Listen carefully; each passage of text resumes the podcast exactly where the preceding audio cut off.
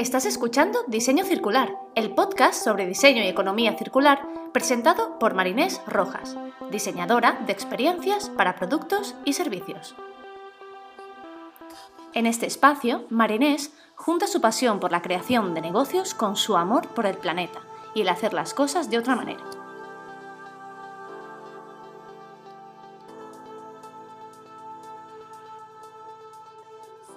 Hola, hola, bienvenidas y bienvenidos a un nuevo episodio de Diseño Circular.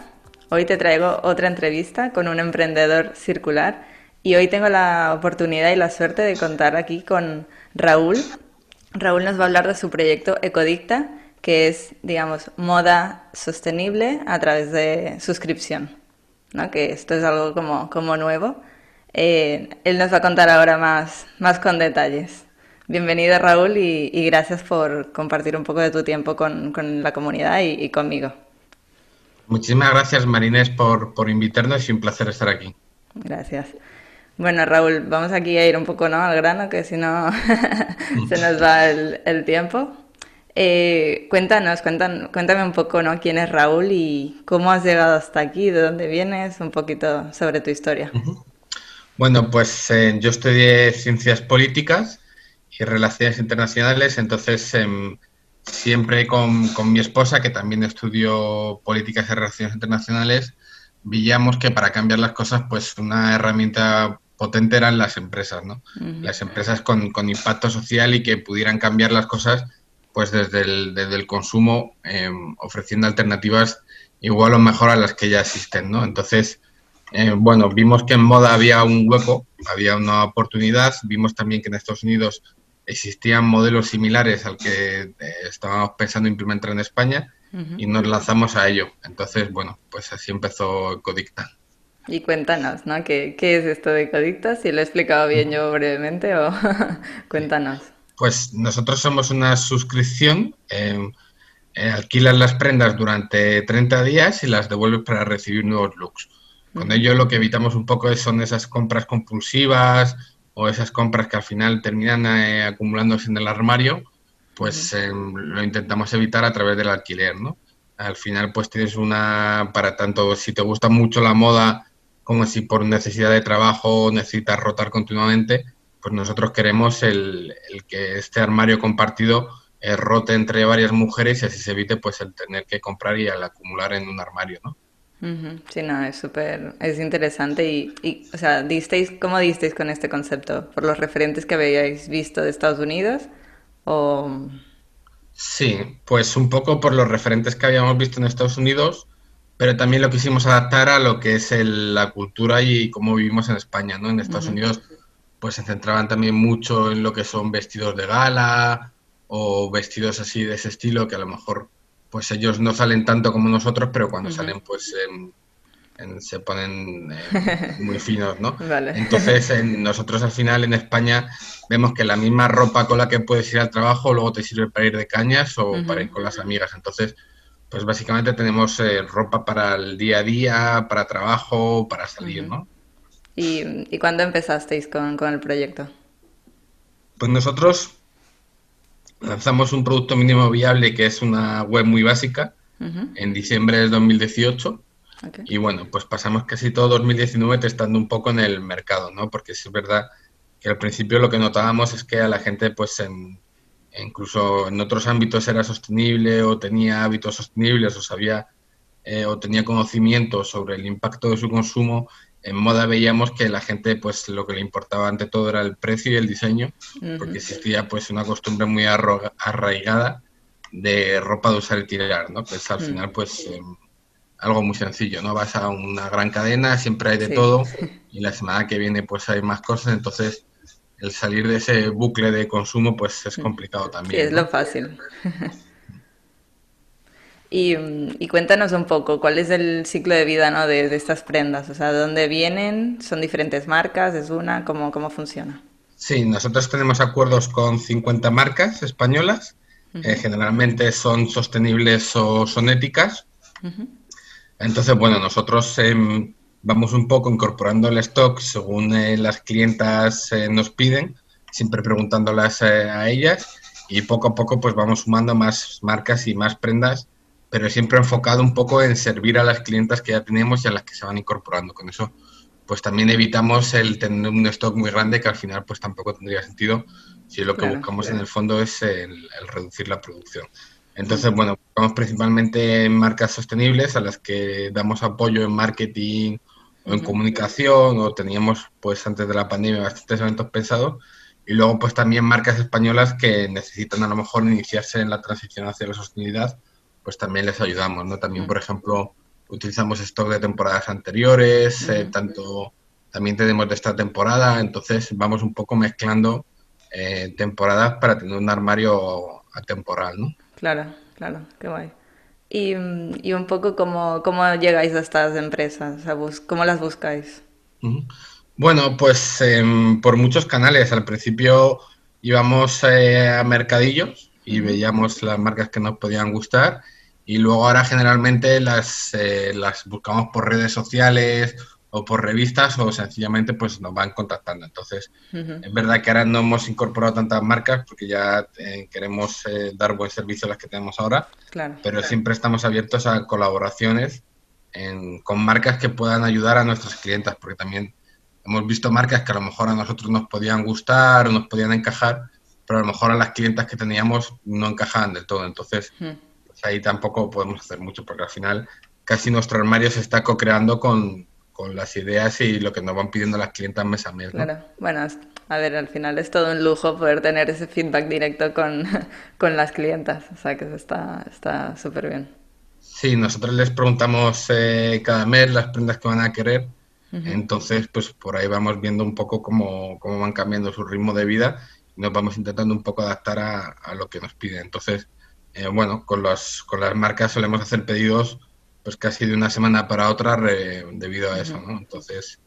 Porque a las, vosotros a las marcas alquiláis o vosotros las compráis a la marca? Pues en parte de las marcas eh, nos tienen que hacer prendas para entrar en el sistema, a cambio de los servicios de promoción y marketing y también para dar a conocer esas prendas entre nuestras clientes. Y a partir de que hemos testado esa marca y ha gustado a nuestras clientas, pues eh, compramos como una tienda multimarca. Vale, vale, vale. Y si yo, por ejemplo, ¿no? soy, soy usuaria y hay una prenda que me encanta y digo, Buah, es que esta prenda me la, o sea, ¿podría comprarla o no hay esa opción? Sí, al final le damos la opción de compra cuando pasan 20 días y ya has tenido la prenda 20 días, con lo cual reducimos un poco esa compra compulsiva, porque es una prenda que has tenido en tu casa, que has podido probar y que no te quieres deshacer de ella porque sabes que la vas a utilizar eh, muchas más veces. Entonces, ahí también nos permite a nosotros el, el poder cambiar y rotar el armario, porque si no se nos quedaría anticuado y también pues dar apoyo a estas marcas de las prendas que nos ceden, el poder darles salida, porque si esas prendas que nos ceden los clientes las compran, nosotros se lo retribuimos a la marca. Entonces, pero bueno, al final nosotros somos un complemento al armario que puedes tener en, casa, entonces somos em, complementarios a la compra al final, porque Tampoco enviamos muchas, muchas prendas, enviamos entre 3 y 5 prendas cada mes. Si enviaremos más, al final, pues los gastos de transporte o demás, también no sé si, estaríamos haciendo tanto bien.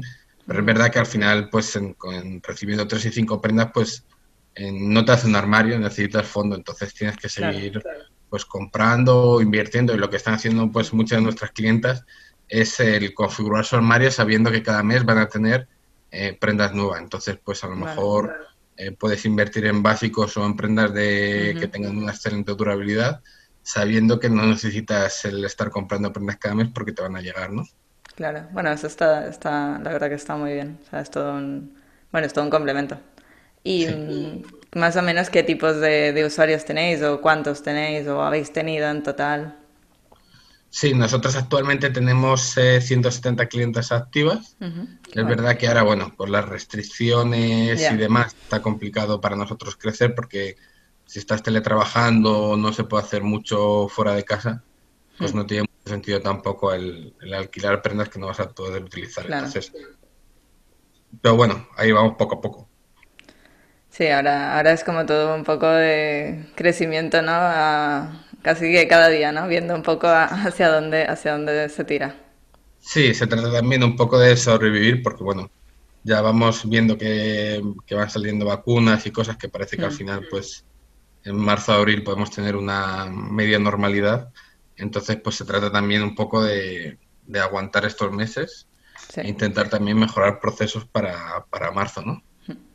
Porque un poco además del impacto, ¿no? Para, para, las clientas, de que ya no necesitan tanto la prenda, ¿no? En si no salen tanto. Eh, a vosotros como, como empresa, ¿cómo, ¿cómo, os ha afectado este, estos meses? Sí, pues a nosotros la verdad es que el coronavirus nos cortó un crecimiento muy grande que teníamos. Estábamos mm. creciendo, pues en marzo teníamos 210 clientas y hubiéramos llegado fácilmente a 400 a 500 mm. con el ritmo que llevábamos. Claro. Pero bueno, al final pues las cosas han cambiado totalmente, estamos en un nuevo escenario. Es verdad que, que por un lado pues em, nos hemos mantenido, hemos mantenido siempre por encima de las 150 clientas. Mm, eso está, está muy bien. Sí, y al final, bueno, pues también ven un poco que, que nuestras clientas, que, que, el apoyarnos en estos momentos significa que nosotros podamos sobrevivir y poder dar servicio más adelante. Entonces, pues hemos tenido gestos durante la pandemia, había clientes que querían estar pagando sin recibir ropa y cosas así que nos da también pues Qué bueno. que tenemos unas clientas especiales, ¿no? Sí, sí, sí, no, de que hay un vínculo de, diferente, ¿no? Con, entre una tienda y un cliente normal, aquí hay otro, otro vínculo. Sí, al final perciben que si nos apoyan en estos momentos, pues eh, vamos a seguir ahí cuando, cuando todo mejore, ¿no? Y eso es eh, algo que está pasando también, ¿no? Si, si no apoyamos a las empresas o a las marcas que queremos eh, tener, pues luego pues van a cerrar, ¿no? Sí, sí, sí, totalmente. Y, y un poco, em, ¿no? ya me, has explicado ya cómo funciona el, el modelo. Eh, ¿Por qué economía circular? ¿no? O sea, ¿por qué os dio de, mira, eh, vamos a poner esto como base en nuestro, en nuestro modelo? Pues em, para nosotros siempre había tenido mucha importancia la economía circular por principio de hecho, pues nosotros la verdad es que no solemos consumir más que lo necesario. Entonces, bueno, eh, siempre hemos visto que la economía circular pues era una necesidad porque era absurdo el estar consumiendo y el estar eh, usando y tirando continuamente como si no hubiera un mañana, porque si hay un mañana, entonces sí. Em, es, complicado, ¿no? Entonces, bueno, el aprovechar lo que ya se está fabricado, lo que ya está hecho, es lo más sostenible que existe al final no estás generando nuevos residuos ni estás haciendo procesos como el reciclaje que al final siempre dejan huella, entonces se trata de intentar optimizar lo que ya está fabricado y lo que le podemos dar uso, ¿no? Mm, claro, claro, claro. Sí, al final lo, lo que ya existe, nada, eh, sacarle, sacarle provecho. Sí. Y mm, digamos, ¿cómo ha sido, cómo está siendo el camino de, de emprendimiento con, con, economía circular, ¿no? Porque entiendo que o sea, bueno, lo entiendo y lo sé, ¿no? Que emprender no es fácil. En economía circular hay, hay extras, o sea, ¿qué, qué está siendo lo, lo, más fácil, lo más difícil? Un poco tu, tu experiencia. Pues yo creo que lo más eh, fácil, eh, bueno, pues em, si tienes un buen storytelling y al final se demuestran que los valores que predicas están ejemplarizados en la empresa, pues a veces es más fácil conseguir cosas como prensa o llamar la atención y eso te puede servir de palanca para, crecer. Entonces, eh, bueno, nosotros nos planteamos desde el principio que al final, pues, em, el invertir en marcas o el invertir en ropa significaba que no íbamos a tener dinero para invertir en una adquisición de clientes. Entonces, pues, para nosotros siempre es muy importante el intentar comunicar, aparte de que como estamos creando un mercado nuevo que no existía antes, hay una parte de evangelizar eh, sobre moda sostenible en general que es lo que, lo que nos, nos, toca, ¿no? Entonces, por ese lado, pues em, lo más difícil ha sido el crear un mercado. cuando creas un mercado tiene sus ventajas y desventajas. Por un lado, pues eh, llama más la atención a medios de comunicación o a personas que se acercan a ti, pero por otro lado, pues a la gente le suena un poco raro lo que estás haciendo. Entonces, a veces es un poco también predicar en el desierto, ¿no? Ya, bueno, es como un poco de buscar sí, sí, los early adopters, porque si no, al mm. principio es, complicado, me imagino. sobre todo, bueno, yo por lo que veo, ¿no? Aquí en España culturalmente, eh, esos conceptos son tan, tan diferentes que la, la, adopción cuesta, cuesta bastante. Sí, en España al final, pues em, tenemos cosas buenas y cosas malas, pero por ejemplo en moda, pues en los últimos años siempre hemos sido muy de usar y tirar y al final, pues... Em, el ir a comprar modas se convertía en parte del ocio y al final pues el comprar por comprar estaba bastante extendido. Hmm. Y bueno, pues al final es, complicado el, decir que no a esa, esa rueda, ¿no? Sí, sí, sí. ¿Y cuál, y cuál está siendo, no? ¿Cuál ha sido el mayor aprendizaje de, montar Ecodicta? Pues yo creo que el mayor aprendizaje son el, el, tener que em, manejar los vaivenes emocionales, ¿no? Cuando a veces algo sale bien, sale muy bien y, hmm. y, estás muy bien de moral y luego otra vez cuando metes la pata pues es un bajón importante. Entonces, el poder manejar esos vaivenes emocionales, pues yo creo que es el mayor aprendizaje, ¿no? Hmm, o sea, como que la parte personal, ¿no? Como que hay que trabajarla mucho en, en, esta, en este tipo de proyectos. Sí, porque al final, bueno, pues... Em, todo lo que hagas prácticamente depende de lo que se te ocurra a ti o de cómo te levantes en el día a día. Entonces, pues no puedes eh, tener tregua ni un segundo. Pero bueno, las alegrías son más alegrías y las penas son más penas, ¿no? Sí, sí, sí. Y, y, a nivel un poco más de, ¿no? Que aquí los emprendedores estarán así con los ojos. Eh, a nivel más, eh, por ejemplo, económico, o sea, a nivel de rentabilidad, de, financiación, ¿no? ¿Cómo, ha sido esto? ¿Cómo, ¿Cómo, está siendo? Pues la verdad es que en general los modelos sostenibles em, son menos rentables que el resto de modelos, entonces eh, tienes que buscar, como decía antes, em, en otras patas que complementen tu modelo, ¿no? Al final, por ejemplo, nosotros en la parte de adquisición de clientes, eh, que muchas startups, muchas empresas gastan mucho dinero, pues nosotros lo hemos reforzado con el storytelling de la comunicación porque a lo mejor nuestros márgenes son menores a lo que puede tener una empresa que utiliza la ropa de usar y tirar. Entonces, em, para tampoco sobrecargar el precio al consumidor, pues hay que buscar otras estrategias y otros modelos que te permitan el, compensar este tipo de, de modelos, ¿no? Em, yo creo que, por ejemplo, las subvenciones o la cosa pública está muy complicado para acceder a modelos rentables porque al final necesitas el tener que estar mucho tiempo detrás de las ayudas y vienen muy condicionadas. Entonces, nosotros no hemos recibido ningún tipo de ayuda, ni positiva ni negativa. Y bueno, pues el, intentar compensar eh, la menor rentabilidad que puede tener un modelo circular respecto a otros modelos de usar y tirar, pues eh, hay que buscarlo por, otras patas de la empresa, ¿no? Y, o sea, entiendo que ha sido todo eh, financiación privada. Hmm. Sí, hemos recibido financiación tanto de familiares y amigos que hemos apostado, por, han apostado por nosotros y ahora pues acabamos de cerrar un crowdfunding con la Bolsa Social de Acciones, por el cual hemos recaudado 130.000 euros. Muy bien entonces, em, pues el, tener estos, el crowdfunding para nosotros era importante también, el crowdfunding de acciones, porque nos ha permitido el, que entren a nuestro accionariado tanto marcas eh, que trabajan con nosotros, como las mismas personas que colaboran con nosotros, como mentores, como inversores privados. Entonces, al final hemos tenido casi cerca de 57 inversores que se ha convertido pues ya en parte del, del proyecto. Entonces, al final pues el, hacer este proyecto colectivo, dividir el accionariado entre 55 eh, personas, 57 personas, pues también casa un poco con la, con la idea que tenemos nosotros de, impactar desde lo individual en lo colectivo.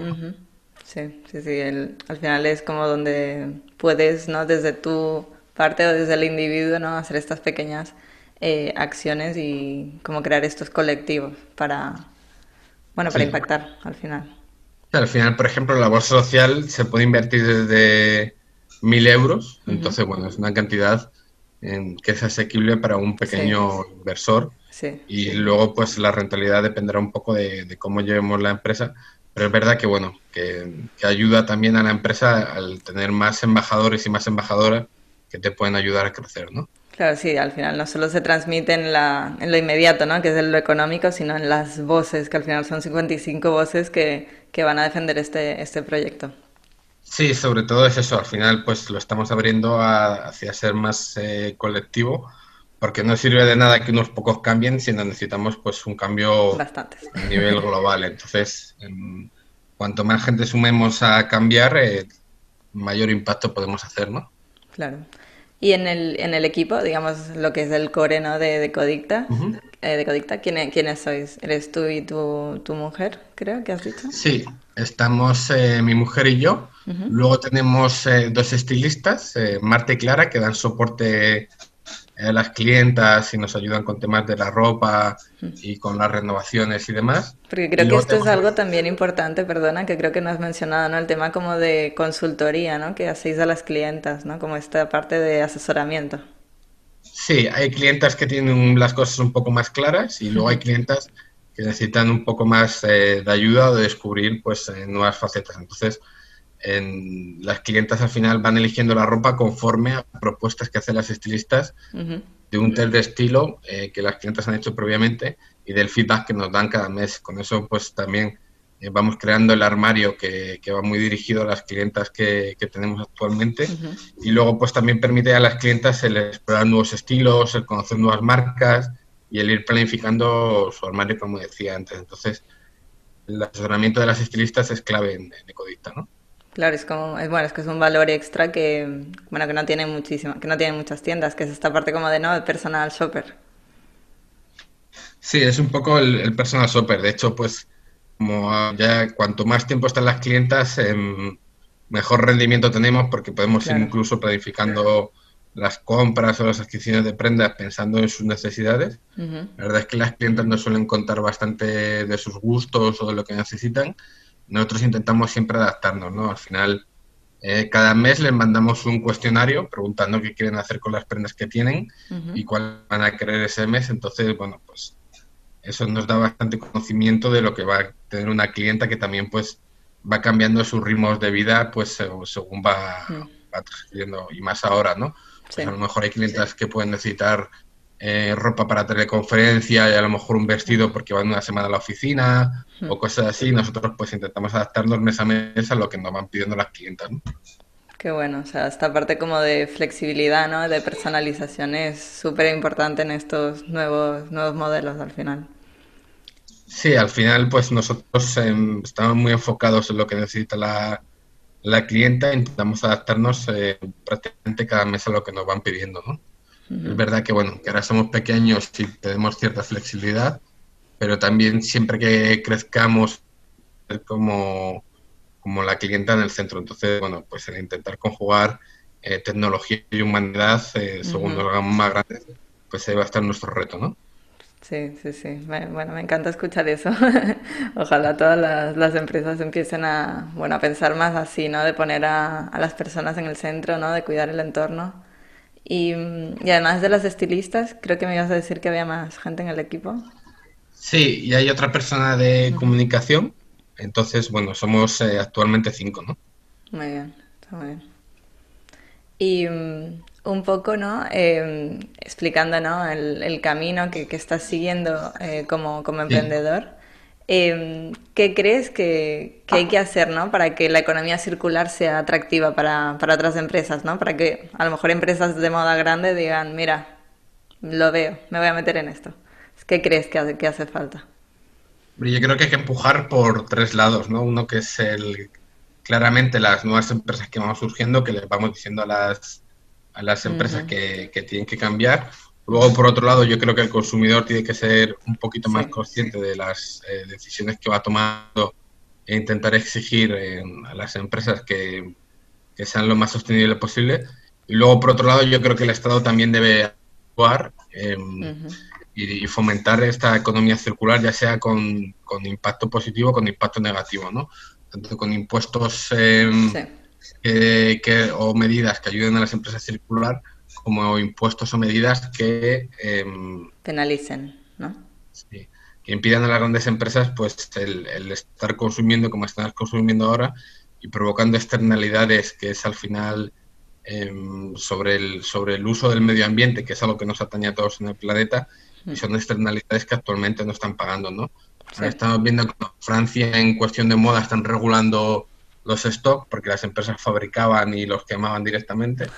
Entonces eso en, Francia lo han, lo han prohibido. Yo creo que en un futuro, actualmente leía también hace poco que muchas empresas eh, cuando tú devuelves algo online les sale mejor el tirarlo o demás que, el, que el volver a procesarlo porque al final pues necesitas una persona que lo revise, necesitas lavarlo, necesitas eh, ciertas cosas que le salen más caro. Y luego, por otro lado, pues eh, bueno, en este tema de stock, eh, luego seguramente se legislará sobre un impuesto a la fast fashion, como se ha impuesto ahora actualmente hace poco a bebidas azucaradas u otras industrias contaminantes. el plástico de un solo uso, por ejemplo. Sí. Entonces yo creo que al final lo más necesario es el, el consumidor y el Estado y las pequeñas empresas empujemos a las grandes empresas a cambiar, ¿no? Sí, como el, los tres pilares ¿no? que hacen falta para, para la transformación. Y mm, digamos que esto sería más a nivel de ¿no? empresa que quiera transformarse y a, a, un emprendedor, ¿no? A una emprendedora que esté pensando, ¿no? Mira, no sé si hacer algo relacionado. ¿Qué le dirías, no? Eso, eso que a ti te hubiese gustado saber hace dos, tres años, cuando empezaste. Bueno, yo lo de, sobre todo que tenga mucha perseverancia, que esto es una carrera de, medio plazo y que tenga también pues eh, muy claras las cosas, que, se tiene que ir adaptando día a día al negocio, pero también tiene que ir pensando en lo que es el medio plazo y el largo plazo, tanto en la industria en la que se va a meter como a, los, a las fuerzas a las que puede llegar él o ella o, lo que puede conseguir con los recursos que tiene. Entonces, eh, hay que pensar muy bien la estrategia y pensar que todo lo que hacemos pues em, tiene cierta repercusión, ¿no? Entonces hay que trabajar todo, no vale simplemente con tener una idea y lanzarla al mercado, sino hay que pensar siempre más allá y siempre con, cabeza, ¿no? Muy bien, esto, esto me ha gustado, ¿no? Tener la, estrategia clara porque al final, bueno, muchas startups y muchos negocios al final como que pecan de, no, tengo una idea, tengo una solución, pero es como, ¿para qué problema? Solo por dinero, entonces aquí ya empiezan a caer por el camino. O sea, es como que sin este core base tan que no esté claro es, es difícil.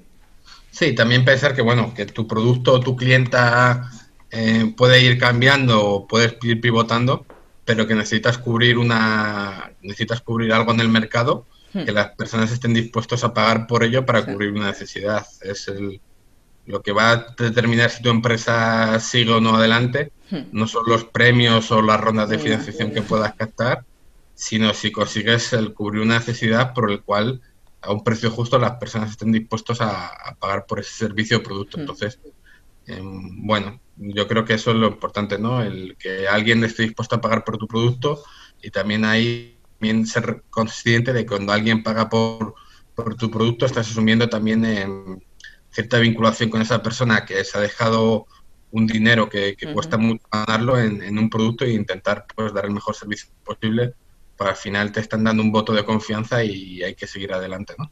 Sí, sí, sí, totalmente. O sea, es como que al final es ese consumidor que está haciendo esa reflexión y diciendo, me convierto un poco más a consumidor responsable y, hace este paso. Entonces, claro, al final es, bueno, es lo que yo digo, ¿no? Que al final está todo como, todo interconectado, ¿no? Si yo quiero un buen servicio, eh, tiene que haber una buena experiencia, pero también hay una serie de valores por detrás, está todo, todo conectado. Y, y, antes, bueno, me ha parecido muy interesante lo que has comentado, ¿no? De, de Francia. Eh, ¿Cómo crees que está España en temas de economía circular comparado con, con otros países? Pues yo creo que hay, em, que hay cierta conciencia que todo el mundo quiere cambiar, pero luego la realidad es que le cuesta a la gente, tanto a las empresas, el, hacer el esfuerzo de transicionar hasta esta economía eh, circular. Más o menos en España es verdad que tenemos mucha conciencia, que cuando haces encuestas casi todo el mundo quiere ser sostenible o circular, pero luego mm. cuando nos aprieta el bolsillo, pues es más complicado, ¿no? Entonces, em, yo creo que hay, que hay que asumir también que tenemos que hacer el sacrificio a corto plazo mm. para mantener nuestro bienestar a medio plazo y largo y estamos viendo como con esto del coronavirus que el, precio de no hacer nada ahora es mucho mm. mayor que el, que el de hacer cosas cuando vemos, nos vemos obligados a ello. Entonces, en el medio ambiente tenemos que tener eso claro. A lo mejor un pequeño sacrificio ahora en nuestro eh, bolsillo o en nuestra perspectiva de crecimiento va a significar que podamos crecer a medio o largo plazo y que no estemos pues ahogados en contaminación o en una pérdida de biodiversidad tan grande que nos impida el vivir. Sí, sí, básicamente es que es esto, que nos permita vivir, porque no, no sabemos si, bueno, es que no sabemos, está claro a nivel científico que si seguimos con este ritmo, em, bueno, el abismo está ahí, está claro. Sí, a nivel científico sabemos algo. Eh, sabemos que si seguimos así, pues en las, eh, va a haber muchas catástrofes.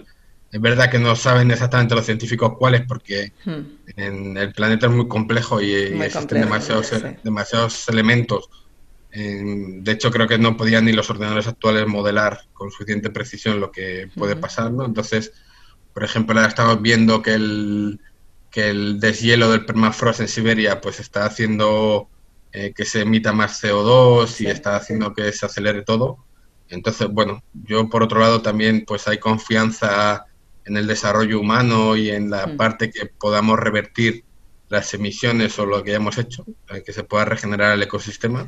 Ya se han hecho pruebas y generalmente pues han funcionado. Sí, es factible. Entonces, em, bueno, vamos a ver qué pasa, ¿no? Pero desde luego, si seguimos como hasta ahora, más en, las eh, 3.000 millones de personas que se van a incorporar eh, a la vida en la Tierra en los próximos 30 años, pues generalmente pues em, no nos va a dar para, para vivir, ¿no? Hmm. Sí, o no por lo menos como lo estamos haciendo hasta ahora. O sea, tenemos que cambiar. Es lo que yo digo, o sea, es como, no, es posible, tal. No, no, es que nos guste o no, o cambiamos o cambiamos. Sí, al final es una mera cuestión matemática, ¿no? Estamos hmm. gastando más recursos de lo que la Tierra se permite absorber. Exacto. tanto materiales como a lo mejor, pues, de otro tipo. Entonces, en, si no cambiamos, pues las matemáticas no dan, ¿no? Es, así, es como, es tan claro, pero bueno, a veces cuesta, cuesta de... No, yo creo que al final como hasta que no lo tienes delante no, no, no te das cuenta, que es un poco ¿no? lo que ha pasado con el, con el COVID, ¿no? Es como que hasta que no tienes un problema de esta magnitud delante, no empiezas tu estrategia de, bueno, vamos a, a, solucionarlo. O sea, que lo que has dicho antes es súper importante, ¿no? La, la estrategia desde el principio tiene que ser clave. Sí, al final, pues tanto los consumidores tienen su día a día con su hipoteca o sus preocupaciones y luego, pues, estamos viendo que los políticos van a muy corto plazo, que van pensando en las encuestas y en mantenerse en el poder un día más, más que en, el medio plazo. Y luego las empresas al final, pues también em, las personas que dirigen las empresas en general suelen ser empleados de otras empresas que tienen acciones, entonces, pues también les es complicado el, hacer cosas que les pueda dañar el, a corto plazo. Bueno, al final es ponerse en contra del sistema que les permite estar ahí. Entonces. Entonces, bueno, también es verdad que, mm, que si sustituimos a las personas por otras, seguramente no se hagan muchos cambios. Y ni siquiera por cambiar una empresa, porque una empresa cambie, se harán cambios, sino que es algo más sistémico y más el necesitar pensar en el medio y largo plazo y no solo en el corto para poder cambiar las cosas, ¿no? Totalmente, al final es un poco lo que se persigue a través de, estas transformaciones, es no pensar en lo que esto me va a dar mañana o me va a dar hoy, sino medio o largo plazo, que me va a aportar, que voy a dejar en, este mundo. Eso es clave. Sí, además em, tenemos ejemplos de ecosistemas que pensaron en el corto plazo y ahora están totalmente destruidos, ¿no? El más famoso pues, puede ser la isla de Pascua, cuando cuando cortaban los árboles, pero también, por ejemplo, en la isla de Borneo, que se la han cargado prácticamente en poco tiempo. o aquí podemos ver casos también, por ejemplo, el Mar Menor en, Murcia, o incluso pues la plaga de eucaliptos en Galicia y en otras partes que, han dañado el ecosistema y al final pues en, tienen muchas repercusiones, ¿no? Pues hay más... hay más lluvias torrenciales, hay unas características sobre el entorno que, al, desbalancear esa naturaleza que lleva cientos de miles de años en esa parte, en creando ese entorno, pues estamos viendo que tiene catástrofes, ¿no? que, provoca catástrofes. Y son ecosistemas que, podemos observar y que sabemos perfectamente cómo funcionan porque son pequeños, están acotados, están acotados y vemos luego cómo, cómo la humanidad, eh, pensando en el corto plazo, se los ha cargado y va a costar mucho recuperarlo, ¿no? Sí, sí, sí. Sí que hay planes, digamos, por ejemplo, los sitios como en Costa Rica, donde han logrado recuperar muchísima parte de, selva, pero claro, son proyectos de 40, 50 años, o sea, es como... Hay, que, hay que ser consciente, ¿no? De que al final lo que a mí me lleva a cortar aquí una hora, eso ha llevado millones y millones de años, ¿sabes? De estar ahí. O sea, que al final es... Yo creo que es esto, ¿no? Es como ser conscientes en todo lo que hacemos y empezar por uno mismo e ir escalando. Al final es donde habrá el, cambio, yo creo. Sí, también pasa mucho con los plásticos ahora famosos, ¿no? Eh, por utilizar un plástico cinco minutos, luego eso cuesta mucho el recuperarlo, el regenerarlo y, no tiene tampoco mucho sentido, ¿no? Porque hace 20, 25 años vivíamos también con, con mucho menos plásticos y con muchas menos cosas de usar y tirar mm. y vivíamos también bien. Entonces hay que intentar también un poco pensar en lo que hacíamos antes. ¿no? Sí, volver un poco al, al, origen, a lo que hacían nuestros padres o nuestros, nuestros abuelos, ¿no? De decir, porque ellos podían vivir así, nosotros no. Pero también hay un tema de que yo veo, ¿no? De como de crisis a nivel de valores. No valoramos nada o, muy poco. Em, y es esto, ¿no? Es como que nos han creado estas necesidades, estas falsas comodidades que nos han llevado a estos consumos adictivos de moda, de, comida, de todo, de todo. O sea, hay un desastre. Sí, incluso los mismos eh, supermercados. Antes tenías la tienda de barrio que se compraba a granel o incluso pues llevabas la botella de leche o la botella de Coca-Cola y, te la rellenaban y ahora pues eh, vas al supermercado, lo llenas todo de plástico, hmm. eh, llegas a casa y lo tiras al momento, ¿no? Sí, sí, sí. Es que la vida de, útil de eso es cero. Sí. Bueno, Raúl, ha sido un placer, la verdad, tenerte en, el podcast. Yo aprendo un montón con, todos los que pasáis por aquí. Siempre hay un aprendizaje, siempre hay un tip y seguro que la gente en la comunidad también eh, se llevará algo de, esta entrevista. Así que, bueno, muchísimas gracias. Y antes de que te vayas, te voy a robar unos segundos más. Em, si la gente de la comunidad quiere contactar contigo, quieren saber más sobre, sobre Codicta o, no sé, o hay algún inversor aquí en la sala y quiere hablar contigo, eh, ¿qué tiene que hacer? Pues nos puede contactar por Instagram, eh, que es Codicta, o también puede escribirme a mi correo, que es raúl.codicta.com. Perfecto. O luego, pues también en la web, en www.codicta.com. Entonces, genial. Por, tanto por esos, por cualquiera de esos tres canales siempre respondemos, ¿no? Genial, lo dejaré todo en la descripción del podcast para quien, bueno, si ha ido esto muy rápido, que lo tengan apuntado. Y, nada, un placer y muchísimas gracias por, tu tiempo y compartir este, este rato con nosotras. Nada, muchísimas gracias a ti, Marinés, por, por invitarnos y por darnos voz y esperemos hemos podido ayudar o por lo menos intentar cambiar la percepción de, alguien, ¿no? Seguro que sí, algo. Alguien, seguramente, alguien ha cogido algo de aquí. O sea, siempre, siempre hay un impacto, ¿no? Pensamos que no, pero siempre, siempre hay efecto. Así que nada, un placer. Muchísimas gracias. Muchísimas gracias. Un abrazo muy grande. Un abrazo, cuídate.